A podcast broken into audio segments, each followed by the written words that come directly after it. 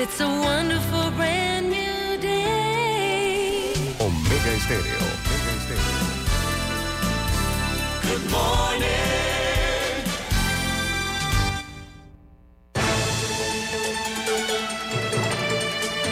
7.30 de la mañana en Panamá.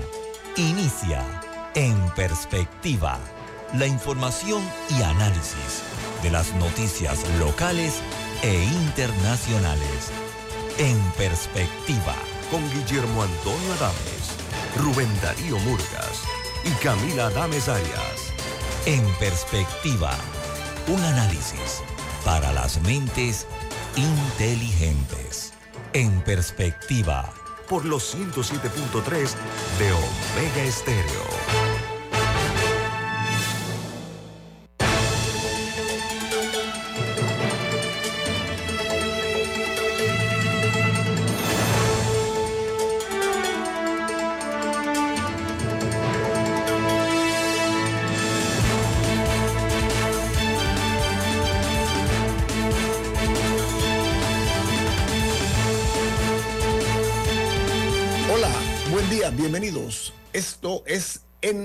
Perspectiva, un programa para la gente inteligente como usted. Hoy es 18 de enero del año 2024 y este programa En Perspectiva es presentado por Café Lavazza, un café italiano espectacular que puedes pedir en restaurantes, cafeterías, sitios de deporte o de entretenimiento. Les da la bienvenida a En Perspectiva. Pide tu Lavazza. Recuerda que lo puedes hacer a través del sitio web lavazzapanamá.com. Ahí en la comodidad de tu casa puedes pedir tu café Lavazza. Pueden ver este programa en video a través de Facebook Live. Y también nos pueden sintonizar en sus televisores en el canal 856, canal de Tigo, en la app de Omega Stereo disponible en Play Store y en App Store, y en otra app que es gratuita que se llama TuneIn Radio, TuneIn Radio y los programas, todos los programas en perspectiva están colgados en YouTube para que no se pierda usted ninguno. Entremos ahora a escuchar el resumen más completo de las noticias internacionales que están en las primeras planas de los diarios de mayor influencia y prestigio en el mundo. El New York Times titula, los Estados Unidos lleva a cabo otra ronda de ataques contra objetivos hutíes en Yemen Dice que fue la cuarta vez en una semana que los Estados Unidos dijo que había disparado contra posiciones eh, contra las, eh, las milicias que están respaldadas por Irán y que representan una amenaza para todos los barcos que transitan por el Mar Rojo, que han sufrido ataques brutales. The Washington Post titula Nikki Haley intensifica los ataques contra Trump, pero algunos en New Hampshire dicen o ven que se está conteniendo eh, varios eh, eh, de, los, de los críticos de Trump están frustrados porque Nikki Haley no golpea al expresidente Trump con más fuerza en el Estado, con, ni al Estado con suficiente agresividad en los últimos días antes de la primera próxima, antes de las primarias de la próxima semana. El Wall Street Journal titula Laboratorio chino trazó un mapa de COVID mortal dos semanas antes de que Beijing le dijera eso al mundo o se lo dijera al mundo. El hallazgo apareció en documentos obtenidos por investigadores del Congreso. Dice que el plazo de entrega podría haber sido una haber sido crucial para combatir esta pandemia, dijeron varios especialistas. China, dos semanas antes se aguantó la información. En Ecuador fue asesinado un fiscal que investiga la delincuencia organizada y la toma del canal de televisión, recuerdan ustedes, ¿no? Eh, él se ocupaba también de manejar los casos de corrupción más importantes de Ecuador un país que está viviendo una grave crisis de seguridad. En eh, otra información de primera plana, dice que el envío de medicinas a Gaza abre la puerta a un nuevo acuerdo para intercambiar rehenes por prisioneros palestinos. La ofensiva eh, al sur de Gaza ha causado más de un centenar de muertos. En Argentina, la principal noticia da cuenta de la presencia del presidente Milei en Davos y dice que el presidente argentino, considerado, por cierto, eh, la gran estrella en Davos, eh, él declaró y le reprochó a los líderes ahí presentes, los líderes del mundo, que el planeta está en peligro. Y dice, porque abren las puertas al socialismo y que el fallo de mercado no existe, dijo Milley. Mientras en Alemania el famoso actor Arnold Schwarzenegger fue detenido y multado en el aeropuerto de München o de Múnich por no declarar eh, un reloj de lujo que iba a subastar de forma benéfica para su fundación. Por su parte, en Colombia, el gobierno de Gustavo Petro retira las condecoraciones al general que dirigió la, la retoma del Palacio de Justicia. Le fue condenado por la desaparición forzada de cinco personas en los hechos ocurridos en noviembre del año 1985. Por esa es la importancia de que no prescriban los casos. Se hace justicia, aunque tardía es justicia. En Guatemala, la principal noticia es que los Estados Unidos restringe el ingreso del expresidente Yamatei debido a su implicación en corrupción significativa, incluyendo a sus tres hijos. Según la noticia que es hoy la principal en Guatemala, también se aplicó una sanción que alcanza al exministro de Energía y Minas por utilizar su cargo oficial para explotar el sector minero guatemalteco a través de esquemas de sobornos para otorgar contratos para la explotación de la minería en Guatemala de una manera irregular a, través, a cambio de dinero. La minería es muy saludable para los corruptos, ¿no?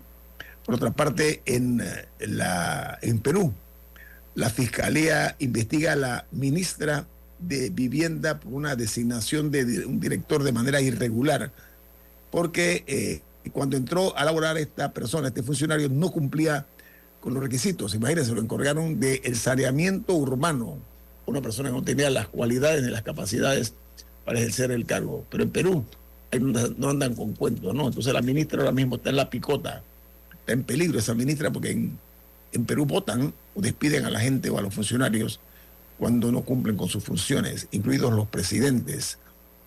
En México, el poderoso grupo Salinas, Salinas, estamos hablando de Salinas Pliego, el dueño de Tebasteca, el dueño de Electra, el dueño de infinidad de empresas enormes en México. Bueno, este grupo Salinas eh, es noticia en México de primera plana porque va a interponer una demanda eh, ante la difamación en contra del Banco Azteca, que ellos son también dueños del Banco Azteca.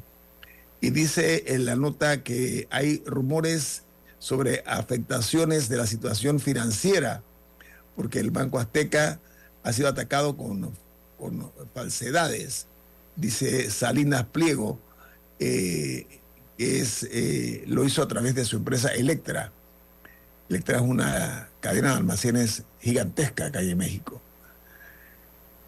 Por su parte, en Chile, la principal noticia de primera plana es que los carabineros detienen a integrantes de una banda dedicada a secuestros en más de cuatro comunas chilenas. Chile está siendo víctima de una ola de criminalidad, de, de crímenes eh, escandalosos. Ahora el secuestro comienza a rondar por Chile y resulta ser que se ha descubierto que quienes están a cargo de este tipo de actividad estarían vinculados al temido Tren de una organización criminal casi que una transnacional parece que también tiene sus tentáculos dentro de Chile. Chile siempre fue un país donde se había controlado bastante este tipo de delitos. Bueno, hay una escalada, evidentemente, en ese país suramericano. En El Salvador, la principal noticia de primera plana que aparece en los medios impresos de esta nación centroamericana es que el Instituto Salvadoreño de Seguridad Social, así como el Seguro Social aquí de Panamá, ha dejado de atender a sus usuarios cuando sus patrones no cumplen con el plazo en el pago de sus eh, cotizaciones. Esta es una muestra de cómo se puede evitar lo que aquí en Panamá es casi una, una constante. Empresarios inescrupulosos que le descuentan el seguro social a sus trabajadores, se quedan con el dinero y no se lo pagan a la caja de seguro social. El día que se ponga alto eso en serio, porque no se trata de pequeñas empresas nada más, grandes empresas, grandes grupos cometen este tipo de irregularidades con el dinero de sus trabajadores. Bueno, ahora en El Salvador van a tomar medidas y lo primero que han hecho es decirle, usted no puede venir aquí a esperar un servicio porque su empleador no le ha pagado a la caja de seguro social, en este caso el Instituto Salvadoreño de Seguro Social. Un ejemplo que yo creo que puede servir en Panamá, porque hay que acabar con este tipo de latrocinio escandaloso y evasión también, por supuesto, ¿no? Oiga, en República Dominicana la principal noticia es que China destaca la fortaleza de la economía dominicana y anuncia que eh, va a donar 120 ambulancias eh, a República Dominicana. Además, hay una delegación de diputados dominicanos que han viajado al país asiático, donde fueron recibidos por el vicepresidente de esa nación. Eh, me parece que aquí cuando hay donaciones, hay donaciones sospechosas, ¿no? Eh, recordemos Taiwán, dice que Taiwán tiene una chiquera del tamaño del edificio de la Contraloría. Eh, allá en El Salvador le dieron a los salvadoreños un estadio de fútbol de primer mundo. Aquí no hay dudas acerca de, cómo se manejan ciertas eh, donaciones por parte. Y, el de Taiwán es el escándalo mayor de lo que hubo aquí en Panamá. China le acaba de donar a República Dominicana 120 ambulancias. Vale la pena mirarse en ese espejo.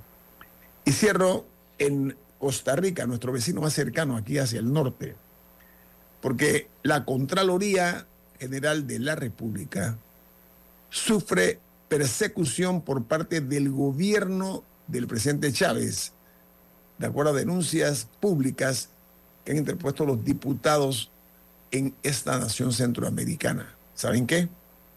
Dice que mientras esto ocurre, esta denuncia de los diputados, el presidente Chávez acaba de hacer una declaración inquietante donde él se queja de la rigurosidad de la Contraloría General de la República. Ahí tiene la respuesta.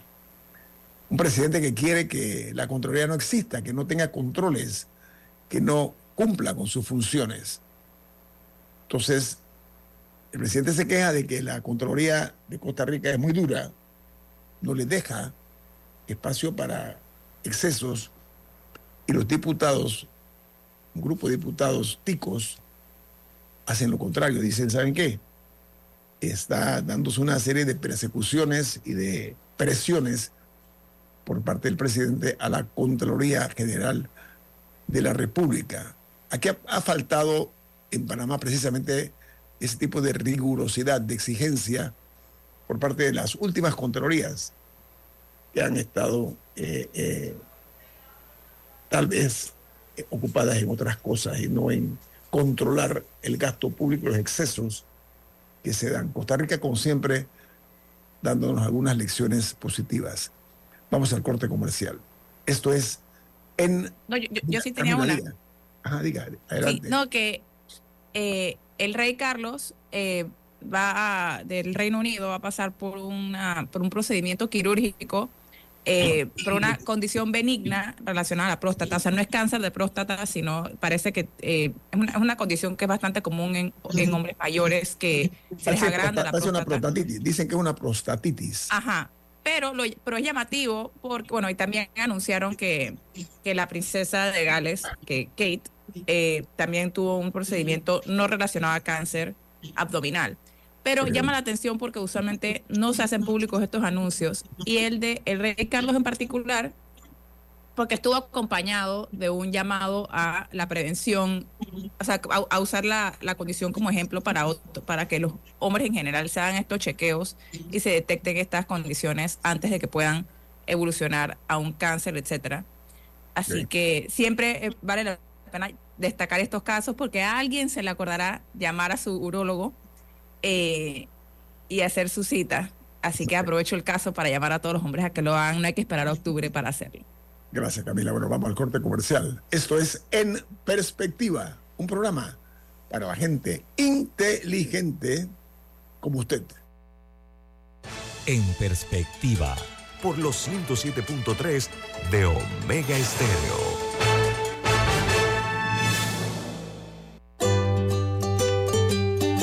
La vida hay momentos en que todos vamos a necesitar de un apoyo adicional. Para cualquier situación, hay formas de hacer más cómodo y placentero nuestro diario vivir.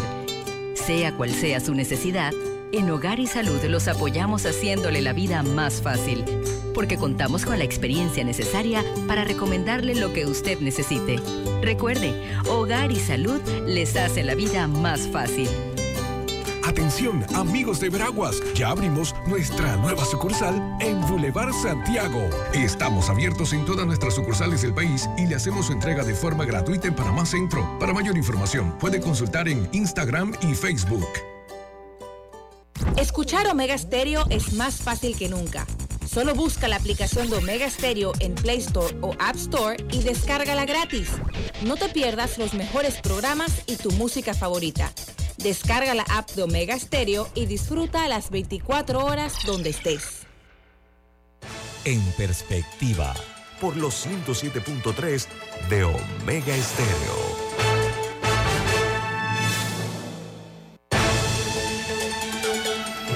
De vuelta aquí, ahora vamos al plano nacional. Eh, la noticia esta mañana tiene que ver con la inauguración. Yo diría que enhorabuena, aunque tarde, de la Ciudad de la Salud. Nos acompaña esta mañana la directora general del diario La Prensa, la abogada y periodista Rita Vázquez. ¿Cómo está Rita? Buen día. Hola, buenos días. ¿Cómo están ustedes? Rita, antes de entrar en materia del evento que ustedes tuvieron con los eh, candidatos presidenciales, que me parece muy interesante ilustrar a la audiencia sobre ese tema, quiero uh, invitarte a que me hagas el favor de emitir tu opinión a través de esta cadena nacional de radio nacional e internacional, porque esta obra de la ciudad de la salud ha pasado más de una década y tres gobiernos. Para ser preciso, una precisión histórica, 12 años tiene esta obra. Comenzó originalmente, eh, se habló eh, y, parecía aceptable, tal vez, que eh, iba a costar ¿qué? 554.3 millones de dólares. Y ayer se conoció que el total final es de 1.268 millones de dólares, más del doble, Rita Vázquez. Usted como abogada y como comunicadora, ¿qué opinión le merece esta fastuosa obra que pasó por tres gobiernos, Rita. Esto es una vergüenza que no tiene aceptación y aquí tiene que haber rendición de cuentas. Me adelanto diciéndote mi opinión, ¿ah? no sé cómo usted la ve, Rita.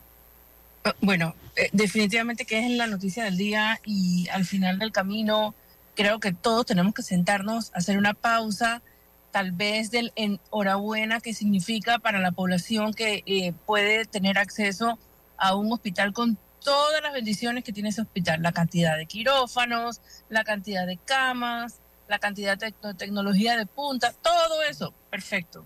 Todo eso me parece esto maravilloso porque realmente las personas que tienen que atenderse en el sistema público de salud, cada vez que tienen un problema, sufren terrible.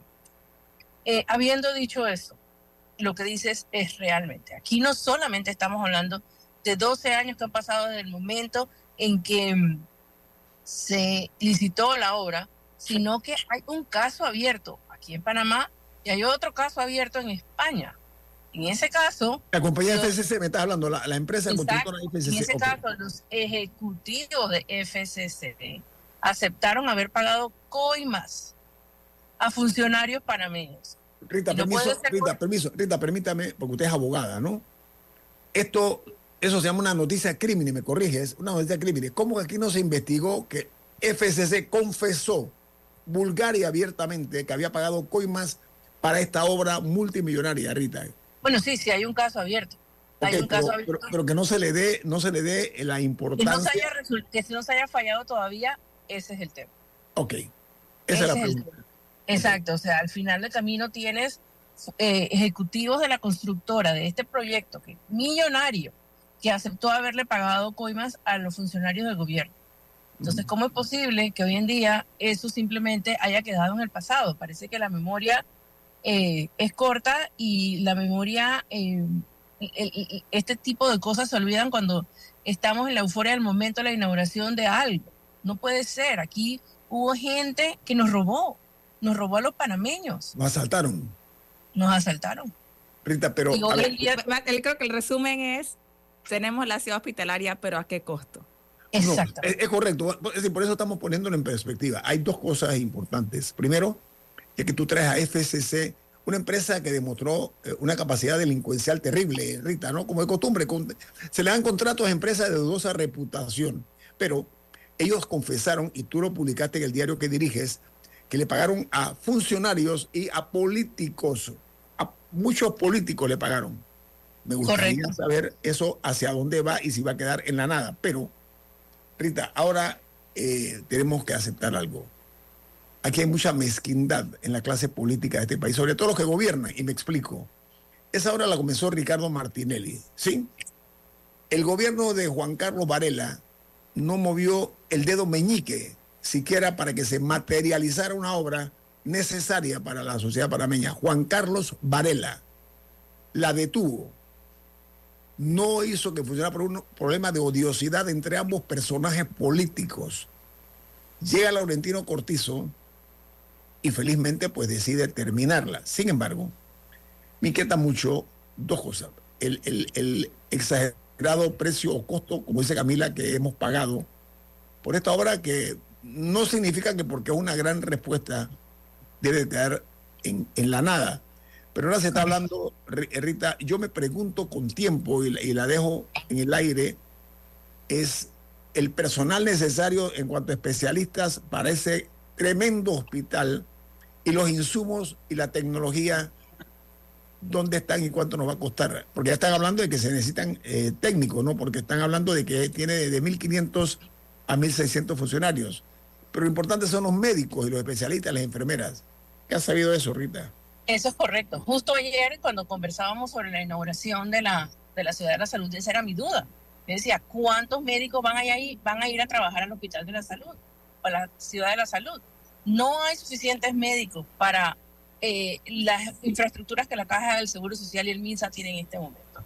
¿Cuánto tiempo le toma a una persona concretar una cita médica? Porque no hay especialistas. Ah. Y el problema de raíz no viene de que no se gradúan médicos. Sí se gradúan médicos, pero el problema, y ya lo ha dicho el MINSA en varias ocasiones, es que no tienen suficiente presupuesto para pagarle a los médicos que se gradúan que tienen que ir a hacer el internado.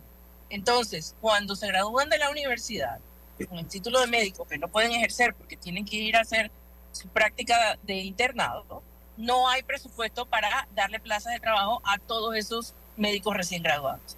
Es decir, de salida, no, te, no, no nos olvidemos, o sea, recuerden que durante la pandemia tuvimos que traer médicos extranjeros porque no había Y suficiente. hacer un médico, un hospital Pero, pero al mismo tiempo, al mismo tiempo, los jóvenes médicos panameños pasan páramos tra- para conseguir un cupo, o sea, no, y no es porque no tengan la capacidad, sino que a veces en un año se, hace- se abre una plaza a nivel nacional para, no sé, patología o, o, bueno, de cirugía a veces hay más, pero, pero hay especialidades que hay interés por parte de los, de los jóvenes graduados, ya no sé, a esa edad no sé qué rango de, de médico tienen, pero no tienen la oportunidad de aspirar siquiera, porque no hay plazas. Bueno, Camila, porque este no es hay el momento. presupuesto. Bueno, este es el momento, Rita, este es el momento. A ver, eh, eh, que no nos pase como aquel... Hay muchos hospitales que los, aquí en este país que lo cargan los, los, los internos y residentes. Sí, pero ¿saben qué? Pero permiso, ¿no? Mira, Rita, el caso de la ciudad de la salud se puede convertir como aquel hombre o mujer que compra un Maserati y no tiene dinero para la gasolina. ¿Me explico o no me explico? Es correcto. Esa es la duda. O sea, ellos hablan que ahorita mismo hay 1.500 a 1.600 funcionarios, pero eso es entre médicos, enfermeras, técnicos. ¿ok? Estamos hablando de un hospital de cuarto nivel, o sea, es un hospital que necesita especialistas. Entonces, ¿dónde están esos especialistas para atender a todas esas personas? Y eso no es una duda que nosotros desde la prensa tenemos hoy, la hicimos en aquel momento cuando se licitó el proyecto también, porque siempre se ha sabido que en Panamá no hay suficientes médicos para las estructuras que ahorita tenemos. Entonces, esto realmente eh, yo quisiera saber cuán- de esos 1.500 o 1.600 funcionarios que están allí, eh, cuántos son doctores. Y bueno, quisimos hacer la pregunta ayer, pero ah, el director de la Caja de Seguro Social no atendió a ni un periodista ni respondió preguntas. Ok, mira, la parte positiva. Primero que al final del día se terminó la obra, se concluyó la obra. Me gustaría saber que está al 100%. Uno. Dos. La ciudad de salud tiene una extensión de terreno de mil tres, perdón, de, eh, estamos hablando en hectáreas. La cantidad de 32 hectáreas, un espacio físico importante. Yo pregunto, si se habrá hecho un trabajo integral, porque mucha gente, bueno, si bien es cierto que tiene, eh, de acuerdo a lo que, la información que se maneja, va a tener 2.267 estacionamientos y un helipuerto. Sin embargo, mucha gente no tiene automóvil, Rita. La pregunta mía es si se habrá buscado una fórmula para facilitar el acceso a las personas que no tienen automóviles a ese punto que está tan lejano y tan de difícil acceso. ¿Tú has sabido algo al respecto, Rita? ¿Tú te acuerdas cuando originalmente se licitó la, la, la Ciudad de la Salud? Se hablaba de que no, no había línea de buses, no había línea del metro. ¿Te acuerdas? Bueno, esa es la pregunta que decía estoy haciendo. Sí, sí, no. Creo que hay línea de bus, pero de ahí. Bueno, eh, esto para los que O sea, conocemos a el una sitio, persona le va a costar dinero llegar allí porque no es- está muy apartado. Pero amén de todo eso, yo creo que una persona que tiene una enfermedad de esta categoría y recibe un cupo para atenderse a la, salud- en la ciudad de la salud, oye, amén que lo reciba y que lo pueda hacer. Pero lo que no lo queremos evitar es haber gastado más de mil millones de dólares en una estructura de esta envergadura para que luego no haya cupos porque no hay doctores, no haya citas porque- o no haya, no haya cirugías porque no hay insumos, eh, porque eh, la ropa médica eh, no se puede lavar, porque no hay... la no hay comida, Rita, la comida, la comida. Exacto. Todos los problemas que ya hemos tenido a lo largo de los años, tanto en la Caja de Seguro Social como en el MINSA. Rita, pero además, ¿sabe que Lo digo brutalmente sincero. Está el negocito de a quién le vamos a dar ese negociote. Estamos claros, ¿no? Pero, a ver, la parte positiva, ¿no? Vamos a hacer, vamos a hacer lo siguiente. La ciudad de la salud va a contar con 1.368 camas. Tiene 256 unidades de cuidados intensivos. Tiene 67 semi-intensivos, se le llama eso. 313 consultorios médicos, 51 quirófanos eh, eh, para cirugías. Esa es la parte positiva. La parte que todos nos preguntamos es si se le va a dar primero eh, la atención que se merece el mantenimiento, mantenimiento, porque ahí se compran equipos que sabemos que quedan en la nada. Y la otra pregunta es, ¿qué pasó con el oncológico? Esa es la pregunta que yo me hago. El oncológico no cuesta mil millones. De repente no es un gran negocio para, para, para aquellos que piensan que todas las obras del Estado son negocios, ¿no? Lo digo aquí en Santana y en cualquier lugar. Lamentablemente aquí se piensa hacer obras nada más cuando es negocio. Por eso se hacen obras de 500, 600, 700, 800 millones, porque eso se llama en inglés Big Time Business, así se llama. Pero estoy de acuerdo con Rita en que aquí lo que va a dictaminar el éxito o no de la ciudad de la salud no es qué tan lindas son las paredes y la foto en el dron, sino si, si los pacientes perciben un cambio en la disponibilidad y calidad de la atención o no. Esa va a ser la calificación de éxito o no de la, del proyecto Ciudad de la Salud, Ciudad Hospitalaria, no sé cuánto, por qué nombres que vaya. Bueno, yo, yo, yo sí saludo que se haya terminado esta hora. E- Eso sí lo debo aceptar. Ojalá que vaya acompañado este gran proyecto con los insumos necesarios, con los médicos que son tan importantes, las enfermeras, el personal especializado.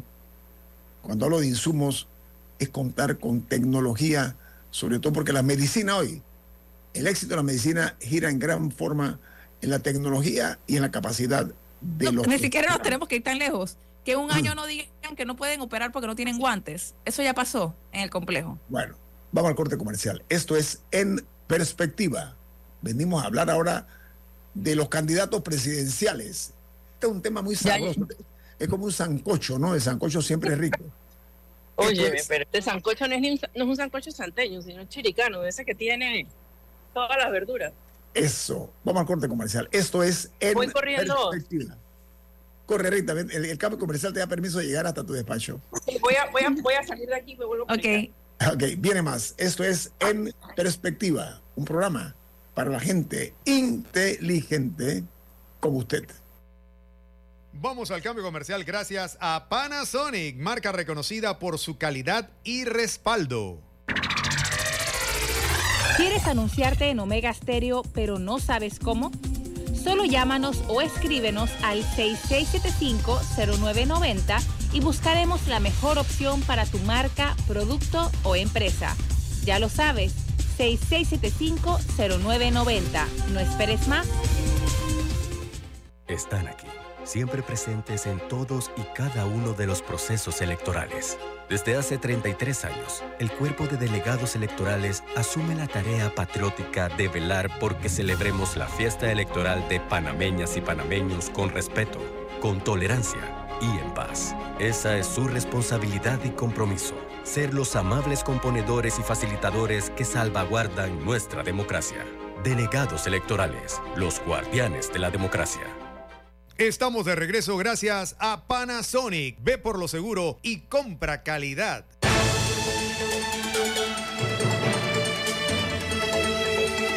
Camila, usted tiene un mensaje importante. ¿De qué se trata? Disfruta de un verano fit con Panasonic. Deleita a tu familia preparando recetas saludables al vapor, grill o acabado air fry con el microondas DS59. Encuéntralo en panasonicstore.com.pa. Reiteramos, panasonicstore.com.pa. Bueno, estamos hablando, haciendo una disección eh, de lo que es el recién inaugurado proyecto eh, de la ciudad hospitalaria.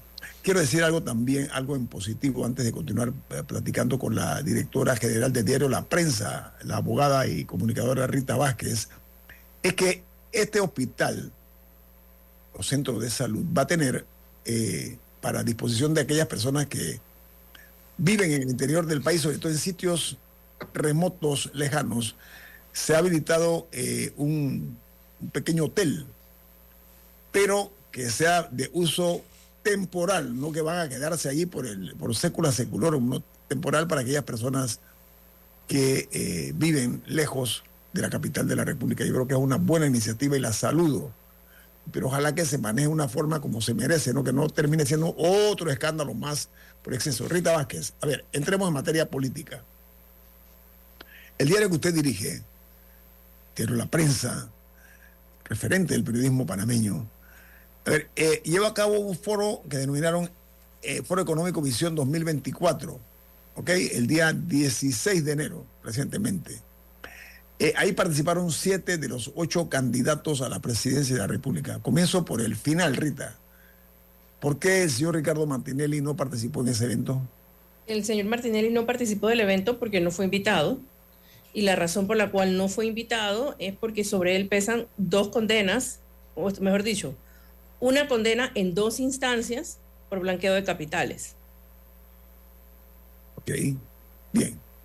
De esos siete candidatos que estuvieron ahí presentes, en tu opinión, con tu, con tu visión eh, como comunicadora, eh, el desempeño, generalmente los candidatos dicen eh, mentiras generosas, mentiras blancas, mentiras de todos los colores, o prometen, la palabra es prometen cosas que algunas personas que pensamos, como los que escuchan este programa, sabemos que no las van a cumplir, porque históricamente ha sido así.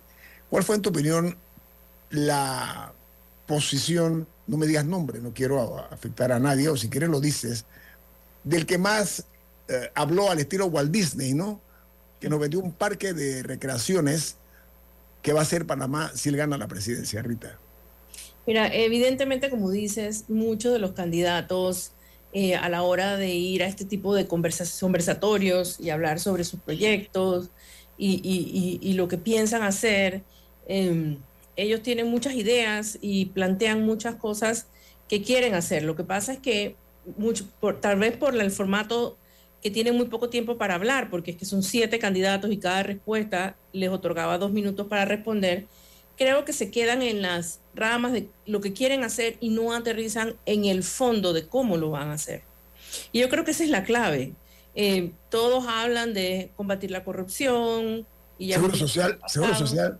Todos hablan, bueno, en el tema del seguro social sí viste que había algunos con posturas un tanto distintas, eh, algunos, o más bien eh, algunos se atreven ya a hablar de temas paramétricos, otros simplemente lo ignoran, o, y otros simplemente dicen que no ¿Quién ignoró ahorita? ¿Quién- ¿Cuál de los candidatos lo ignoró?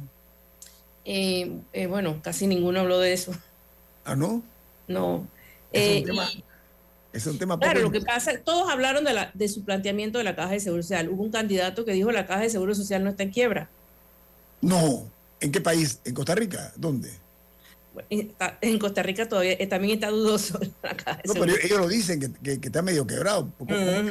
Ah. O sea, por eso te digo que, claro, muchos de los candidatos cuando llegaron y hablaron esto en, en el, en, el, en el foro, venían con postu- posturas y digo, el- la gente que está viéndolo físicamente allí no es tonta. eh. Claro que eso despertó reacciones de la gente que estaba atendiendo el foro. Nosotros publicamos ayer un fact-checking de lo que las personas dijeron y ahí de lo que los candidatos dijeron y yo los invito a que lo lean porque ese documento es sumamente valioso y ese documento precisamente agarra esos elementos y con cifras contrasta exactamente lo que ellos, muchos de ellos dijeron en las, eh, a las diferentes preguntas. Usted, eh, eh, Rubén. Ahora, Gu- Guillermo, eh, es que también eh, debemos exigirle a los funcionarios cierto comportamiento.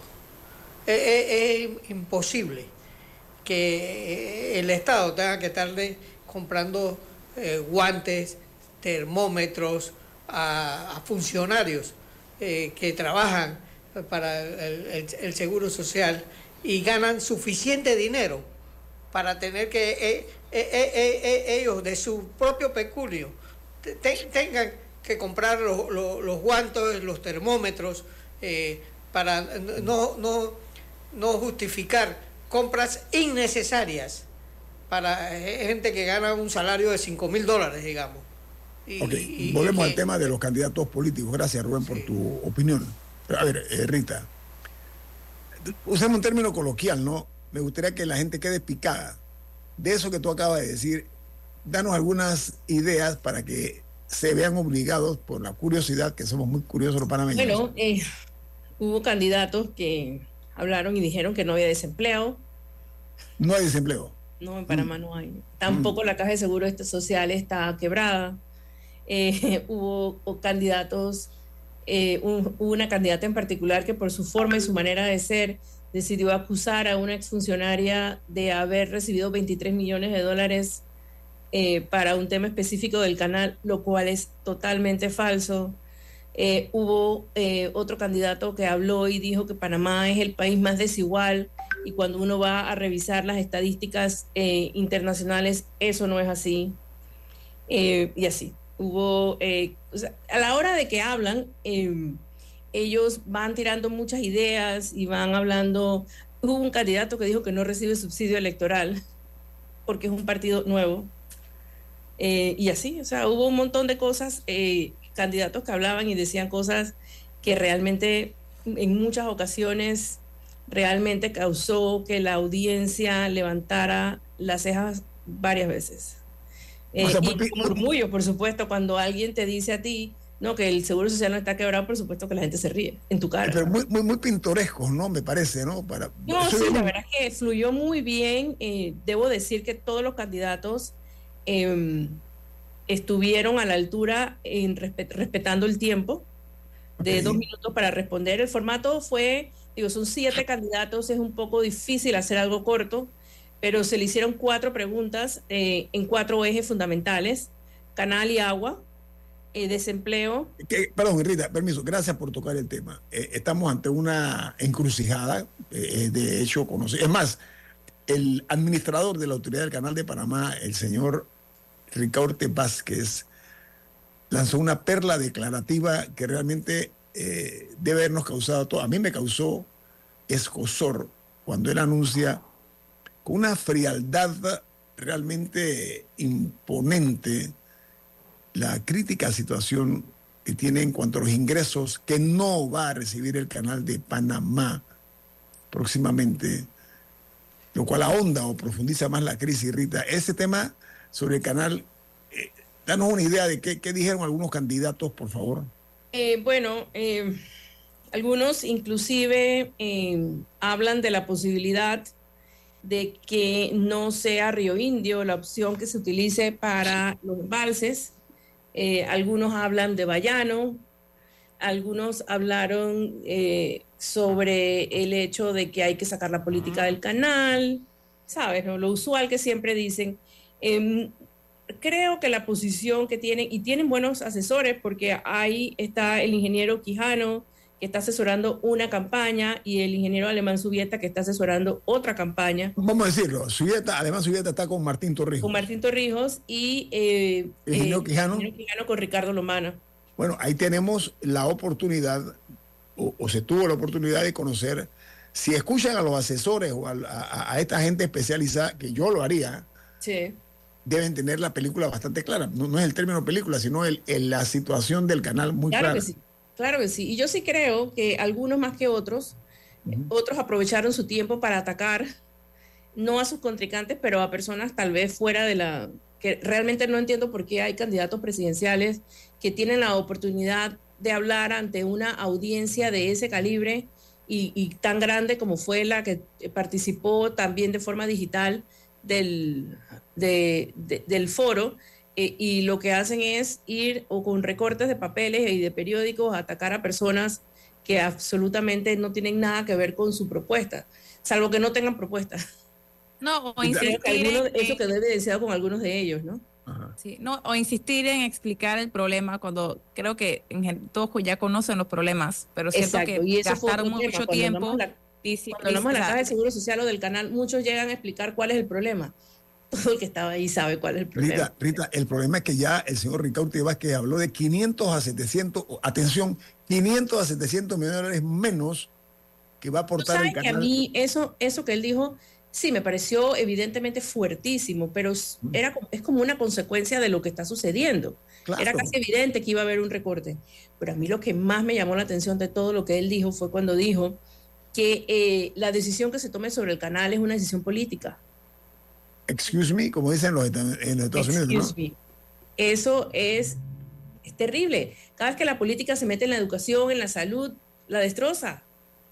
Rita, la realidad, la gente que nos escucha sabe que no tengo compromiso con nadie, ni políticos ni económicos, felizmente, ¿no? Y lo que voy a decir va a causar, como dicen los españoles, escozor. Tú sabes ese término, ¿no? Hace mucho rato la política infectó el canal de Panamá, la ACP. Hace mucho rato la contaminó.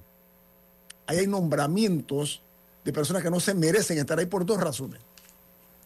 Una, por el cuestionamiento que son objeto, por una parte y por la otra, porque responden a la voluntad de un presidente que quiere poner al amigote o al compadre o al socio o al copartidario. Esa es la realidad, hombre. Hay que decirlo, hay que atreverse a decir la verdad. La verdad no tiene otro tipo de aceptación que cuando se dice de esta manera. Así que echar ese cuento, pretender, Rita, esto fue por invitación, el evento de ustedes, tengo entendido, ¿no? Bueno, era un, un evento abierto a los suscriptores de la prensa. Okay. Ellos podían accesar a través de, una, de un mandar un correo. Digital, digital, ajá. No, ellos podían mandar un correo y pedir acceso al evento. Eh, y luego, bueno, también estaban los patrocinadores, que fue Banco General y Internacional de Seguros. Dale la eh, cuña gratis, la cuña gratis, Rita, dale, dale, ajá.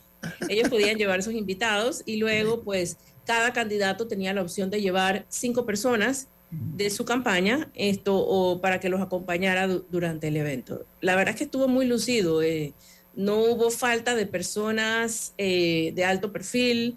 Por, más, por el contrario, creo que estuvo, estuvo a capacidad en el salón y luego las cifras de audiencias digitales son impresionantes también. Lo que me da a entender que la gente, más que escuchar a un candidato, quiere saber cuáles son sus propuestas. Y yo invito pues a los candidatos para que de ahora en adelante y en las siguientes oportunidades que tengan, se enfoquen más en aterrizar sus propuestas, porque la gente siento que debería dejar de estar pensando en aceptar propuestas superficiales. Queremos saber el cómo.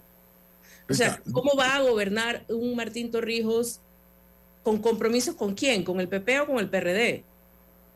¿Cómo va a gobernar y con quién va a gobernar eh, un Ricardo Lombana que, que, que tiene un partido nuevo, que tiene tal vez muchísima gente buena alrededor, pero él dice que sus donantes no van a ocupar puestos. Entonces, ¿quiénes van a ocupar esos puestos? Ya vamos, estamos a menos de dos semanas o a dos semanas de que empiece el periodo electoral. Necesitamos saber con quién van a gobernar. Eso es lo más importante. El equipo, el equipo, Rita.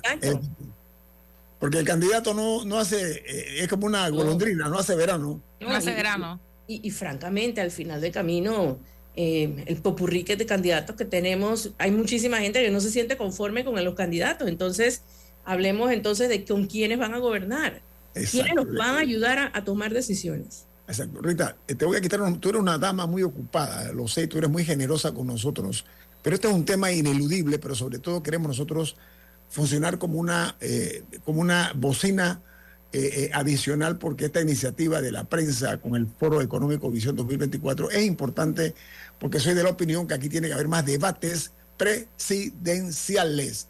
Bueno, te aclaro que no es un debate. No, yo sé, pero estoy, no estoy haciendo una propuesta. Toda democracia sana y saludable tiene la obligación de exigir que sean debates para conocer realmente qué hay detrás de la máscara, qué hay detrás del fuselaje del avión. ¿Ok? Vamos al corte comercial. Esto es En Perspectiva, un programa para la gente inteligente como usted. En perspectiva. Por los 107.3 de Omega Estéreo.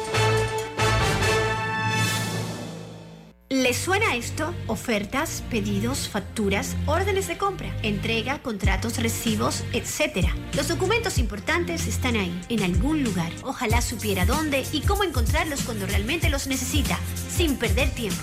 Ha llegado la hora de la gestión documental electrónica. Los documentos se escanean y guardan digitalmente de forma automática y centralizada. Llámenos al 209-4997 para un demo sin compromiso. Solutexa, expertos en digitalización y gestión documental. Escuchar Omega Stereo es más fácil que nunca. Solo busca la aplicación de Omega Stereo en Play Store o App Store y descárgala gratis.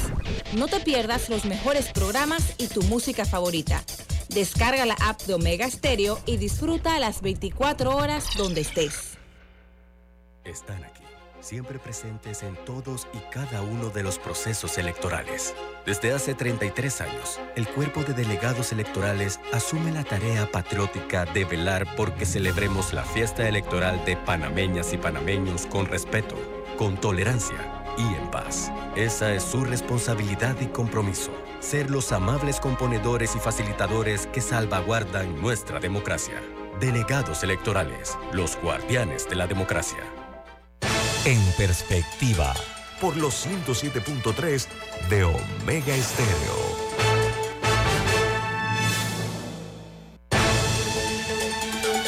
la abogada y eh, periodista Rita Vázquez, que es la directora general del diario La Prensa nos está dando más detalles, un poquito más de intimidad de Rita, si me permite el término, de lo que ocurrió en el Foro Económico Visión 2024 que organizó el diario La Prensa con siete de los ocho candidatos, ocho candidatos a la presidencia de la República. Camila, adelante.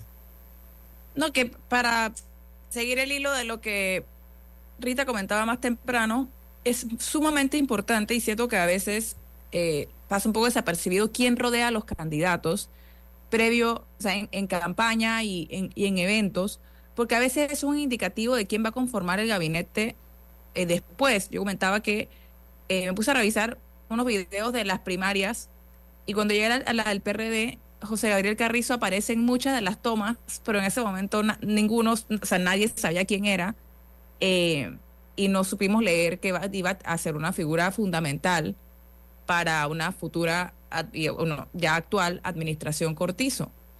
y eso, y al final estas son las personas, por más que el candidato tenga su plan de gobierno y sus propuestas, al final es su gabinete y personas en puestos claves quienes lo ejecutan, eh, para bien o para mal. Y es importante saber también cómo esa gente piensa, porque, bueno, no siempre van a seguir su, su intuición. Por ejemplo, eh, yo creo que cuando Héctor Alexander fue anunciado ministro de Economía, nadie pensó que o sea, en ese momento la gente lo vio como algo positivo y no, pensa, no pensaron que el escenario que lo íbamos a encontrar era el de hoy en día. En la que el mismo ministro. pregunto. Eh, en la que el mismo ministro. En la que el mismo ministro ha expresado estar en contra de las medidas de esta administración, pero igual las ejecuta. O sea, él, él tiene su visión eh, que él considera es mejor que la que se está siguiendo, al final ejecuta la que, la que le indican, pero siempre es importante saber cómo piensa la gente que está ahí. Rita. Eh, lo que acaba de decir Camila es clave. El caso del, del, ministro de Economía, Héctor Alexander, claro, todos teníamos muy buenas expectativas porque lo vimos eh, ser ministro en, una administración anterior y lo hizo bastante bien. Entonces, pero realmente es quien la mano que mece la cuna dentro del gabinete. Entonces, por eso es importante saber estos nuevos o el quien sea que gane las elecciones el 5 de mayo, con quién se va a sentar en ese gabinete, quién va a ser su mano derecha, quién va a ser su ministro de Economía, quién va a ser su ministro de, Salud, de Educación. Educación, educación, claro. Pero Rita, a ver, eh, repito, me ha gustado mucho tu breve intervención, porque me gustaría hablar contigo ahora de esto, porque es un tema inagotable que tiene mucho que ver con el futuro, tiene que ver con el futuro de nuestro país. Atención. Ahora, Rita, Bien, se habló del canal, se habló de muchos puntos álgidos y delicados, pero los candidatos se presentaron conforme al orden en que está en la, papeleta de votación, ¿correcto? Correcto. Bien, si yo eh, eh, tengo claro, y tú me haces el favor de, de, resaltarlo, ¿qué se habló acerca del desempleo, Rita? ¿O qué planteamientos tuvieron los candidatos sobre el tema del desempleo? Eh, hubo, como te dije, un candidato que dijo, no, no hay desempleo en Panamá. ¿Quién fue? Eh, creo que algunos tienen la película, como bien dices tú, más clara, cuando hablan y dicen, la gente ya se cansó de buscar empleo y ahora son informales. Entonces esos informales traen consigo el tema de que eh, no cotizan en la caja de seguro social, no necesariamente pagan los impuestos. Entonces hay que ver cómo, alguno planteó que hay que ver cómo haces para atraer a esa gente que hoy en día son emprendedores al sector de la formalidad. ¿no? Eh, muchos hablan de que el desempleo es producto precisamente de las políticas que ha tenido el gobierno durante esta, este quinquenio, pero también alertan en el hecho de que, em, de que no hay suficiente eh, gente capacitada, por un lado, pero por otro lado, las empresas pues tampoco están contratando por el tema de la crisis económica. Rita, eh, tratemos de, materializar el evento. Todos los candidatos se sentaron en la misma mesa, ¿correcto? Bueno, eso fue temporalmente mientras subían al escenario. Porque, claro, en las mesas de sus campañas estaban sus equipos. Entonces se les ubicó a ellos durante en una mesa, eh, momentáneamente fue una cosa de poco tiempo, hasta que entonces eh, se, le subió al escenario y ahí se sentaron cada uno en una butaca, esto en el orden de la papeleta. La primera parte del, del, del, foro eh, se le hicieron preguntas en estos cuatro ejes que te mencioné eh, y em, en orden de la papeleta. y luego, la segunda etapa eran tomar preguntas del público y esas preguntas se tomaron a través de una plataforma digital donde las personas podían y poner sus preguntas y a la vez votar por las que les parecían más importantes. Y así fue como se escogieron eh, las preguntas, las tres últimas preguntas. es, importante, es importante en eventos de esta naturaleza ser precisos en lo que se dice, porque eso queda registrado. Y, no fueron precisos. Y háblame un poquito de eso, porque yo, yo me leí la nota de ustedes, muy buena. Ustedes hablaron de imprecisiones. Ilústrame la audiencia exquisita de este programa e inteligente. ¿Cuáles fueron em, esas imprecisiones y de quiénes? A ver. Mira, ahí hubo, eh, por ejemplo, el caso de eh, Gaby Carrizo, que dijo que la caja de seguro social no estaba en quiebra, cuando las cifras proporcionadas hasta por la OIT apuntan en que si bien la caja de seguro social no está en quiebra porque no se usa ese término, la caja de seguro social sí está en una crisis económica terrible porque se han agotado las reservas del programa de invalidez, validez, vejez y muerte. Eh, por ejemplo, en el caso de em, Martín Torrijos, él habla de que, se le, porque una de las preguntas del público fue, eh, en vez de gastar tanto dinero en SPIs para expresidentes, si ese, sino más bien se debería redireccionar ese, ese dinero para atender alguna de las situaciones económicas eh, que hay. Y él dice, bueno, es que realmente más allá de preocuparme por unos cuantos SPI, pues no son unos cuantos SPI, son un montón. Cada expresidente tiene 12. Son 12, son 12 por presidente, ¿no? Exactamente. Em, Ricardo Lomana, por ejemplo, dijo, no, que yo no tengo subsidio. Pues sí, sí tiene subsidio. Sí, no tiene lo que eh, tienen otros, pero sí tiene. Exacto. Em, eh, eh, Rómulo dice, bueno, yo no vivo del Estado, yo no vivo del gobierno. Eso puede que sea verdad, pero la gente a su alrededor Así que hay bastantes, hay, todavía hay más. Así que, pero no se los voy a decir todo porque deberían ir a buscar la nota y leerla. Ajá. Rita, resumen, así dímelo por favor en un minuto. ¿Cuál fue de los candidatos que consideras que fue más realista con la situación que vive el país actualmente y con el futuro? Te voy a contestar con, dos nombres. Te voy a contestar con dos nombres. Uno, eh, porque la plataforma Slido que usamos para el para, la, para las preguntas del público también permitía que la gente votara quién creía que lo había hecho mejor. Eh, en primer lugar, eh, esa plataforma, los que votaron en esa plataforma definieron que eh, un 45% de los que votaron que lo había hecho Rómulo Rux en la plataforma. Okay. Sin embargo, fuera de esa plataforma, yo recibí muchísimos comentarios de muchísimas personas que estuvieron presentes y de muchísima gente que lo vio digitalmente, que le sorprendió muchísimo el, las respuestas y la forma en la que lo hizo Melitón Arrocha. En positivo me estás hablando. En positivo. En positivo. Rita Vázquez, gracias por tu participación aquí en este programa. Sabemos que tú madrugas todos los días para estar en ese periódico que diriges. Oye, pero gracias por la invitación. Un honor para nosotros, Rita. Que tengas un buen día. Bueno, gracias. Chao, Camila. Chao, Rubén. Hasta luego, Rita. Camila, ¿quién te pide ¿Quién despide en perspectiva.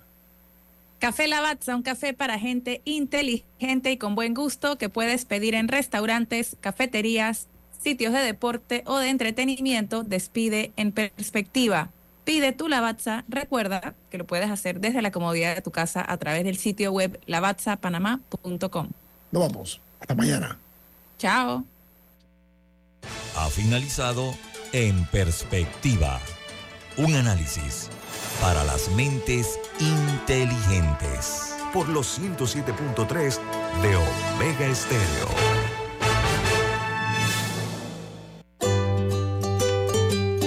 En la vida hay momentos en que todos vamos a necesitar de un apoyo adicional. Para cualquier situación,